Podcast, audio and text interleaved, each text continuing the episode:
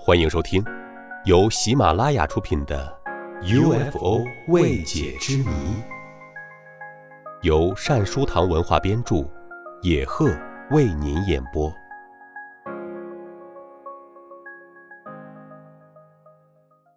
第十六集：天降火球。事件发生在一九八六年二月二十九日晚。俄罗斯远东的达利涅戈尔斯克市郊。当时，有两个班的中学生正在辅导员伊万诺夫娜老师的带领下，在郊外的一个少先队之家进行天文观测。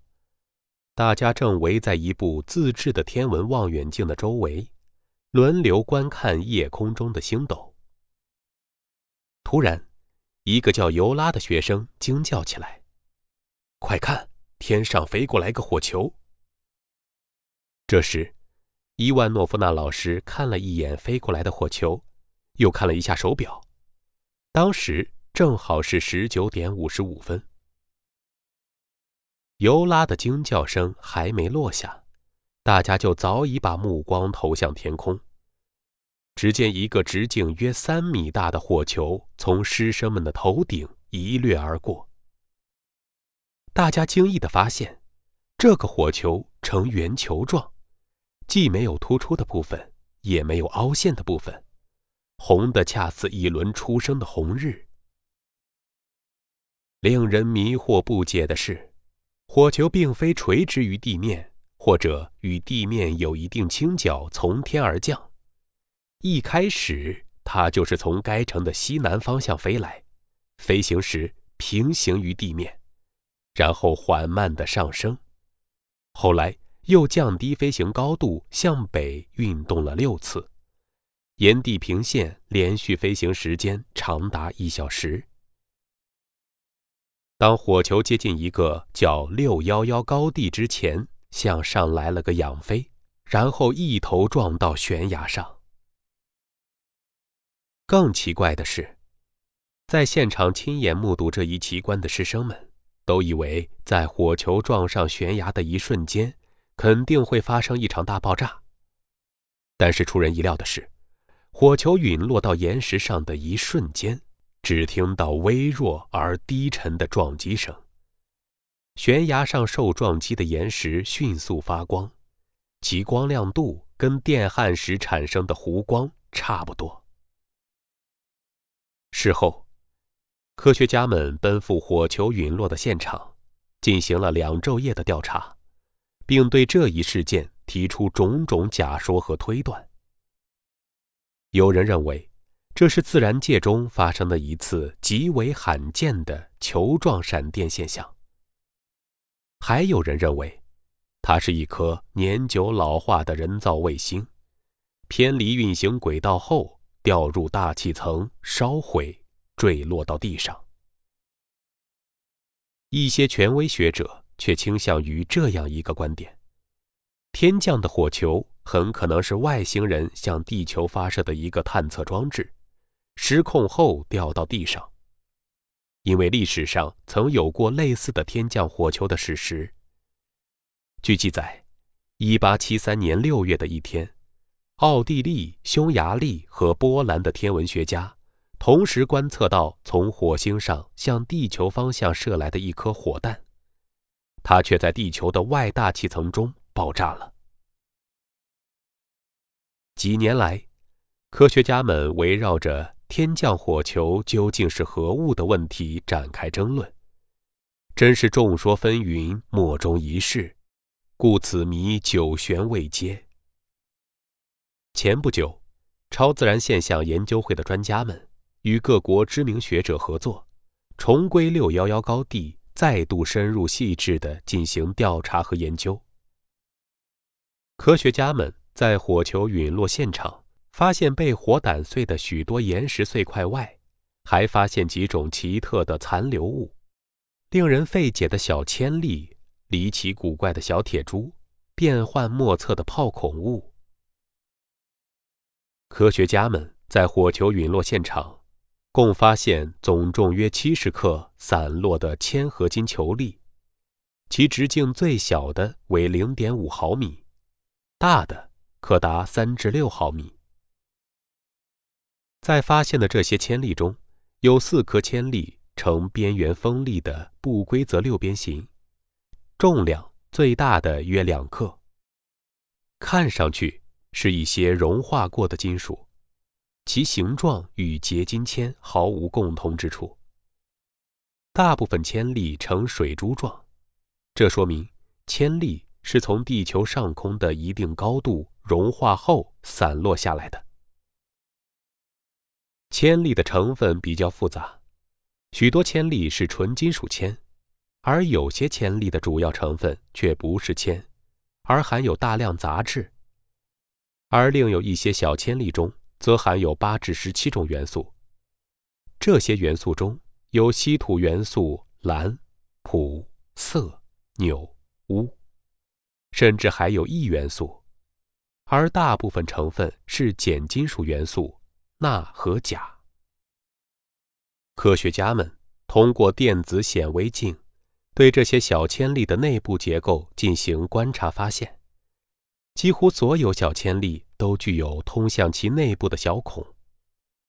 这些小孔可能是人工机械加工而成的。又像是从飞行器的发动机中喷出来的。总之，铅粒内部的小孔很可能是由于其内部沸腾的金属发生一种爆炸后，外表迅速冷却形成的。此外，在现场还发现总重约三十克的离奇古怪的小铁珠，直径二至六毫米。绝大多数小铁珠也呈水滴状。科学家们。通过进一步的研究确认，这些小铁珠并非是用普通工具所能制造出来的，其硬度相当大。最初，科学家们试图用普通工具将小铁珠砸碎，以便进行化验分析，但是未能成功。于是，又用钻头去钻，也没能钻动。后来又改用锉刀对其加工，还是不行。最后，用最坚硬的金刚石刀具，费了好大劲儿，才对其进行了强行加工。研究证明，这些小铁珠特别坚固，其强度简直令人难以置信。科学家们采用目前世界上最先进的日本 X 射线显微析仪，对小铁珠的化学成分进行了化验分析。结果表明。小铁珠的构成非同一般，化学成分极为复杂，它是由稀土元素炼制的多种合金构成的。构成小铁珠的第一组成分是铁与合金元素铝、锰、镍所组成的化合物。第二组成分是铁与合金元素钨和钴组成的化合物。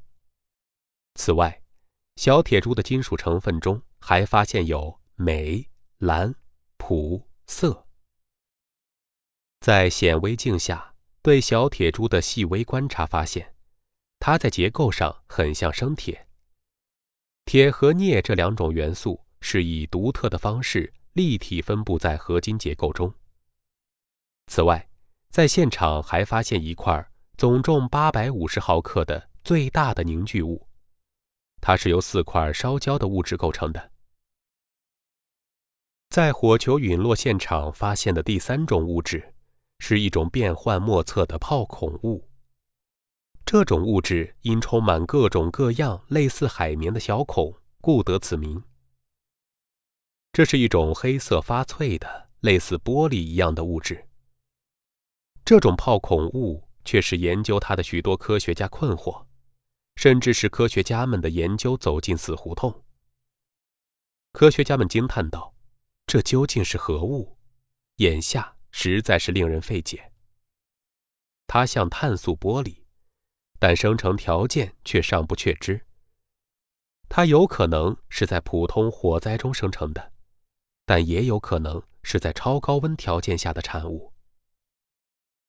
考虑到空气中的碳。”与孤立存在的金属原子化合的可能性，这种泡孔物在一种材料中具有一系列的重要性能。科学家们对其实验的结果表明，炮孔物经过液态氮的沐浴后，会拉向磁铁一方，即表现出同玻璃陨石相类似的超顺磁特性。在常态下能生成绝缘体，稍一加热便可生成半导体；若在真空中加热，则生成导体。在显微镜的观察下，尽管泡孔物的外表根本不发生变化，而且既不融化也不气化，即使在高浓度强酸中也不溶解。奇怪的是，这种泡孔物在真空中。虽然能够耐受住三千摄氏度的高温，但是它在空气中的温度一旦达到九百摄氏度时，就会立刻燃烧起来。它还含有金、银、镍、蓝、普、钠、钾、锌、铜、铱等元素。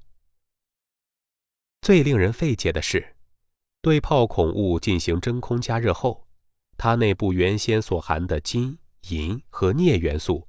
不仅突然不翼而飞，而且又神奇般的出现了原先所没有的钼元素。要知道，化验分析时，炮孔物中的小孔十分纯净，这后来出现的钼元素又是从哪里来的呢？科学家们认为，火球在近地空间的行踪如此离奇古怪，无论它是自然天体还是人造天体。都是令人难以置信的。亲眼目睹这一奇观的中学生们，对火球飞行和陨落的全过程的观察结果，曾一度被认为是肉眼观测有误。可是啊，当科学家们进行实地考察和研究后，学生们的目击报告却被科学家们的实验结果所证实。那就是，火球撞击到悬崖上后，它曾试图起飞离开那里。实际上，它缓慢地向空中升浮了一下后，便一头坠落在悬崖上。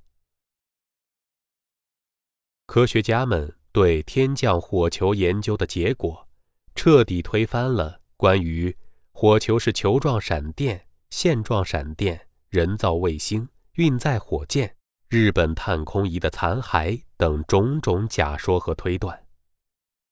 他们认为。天降火球可能是在六幺幺高地遇难的一个 UFO 的残片，它根本不是什么转瞬即逝和虚无缥缈的 UFO 现象，更不是臆想或幻觉的产物，而是留下了实实在在的物证。它还可能是地球外高级智能生物为了研究和监视我们地球人类向大气层中释放的一个遥控探测装置。他们的科学技术要比我们先进而发达的多。好了，朋友们，以上就是本集的内容。听完之后，您有什么想说的，可以在评论区留下您的见解。我们下期再见。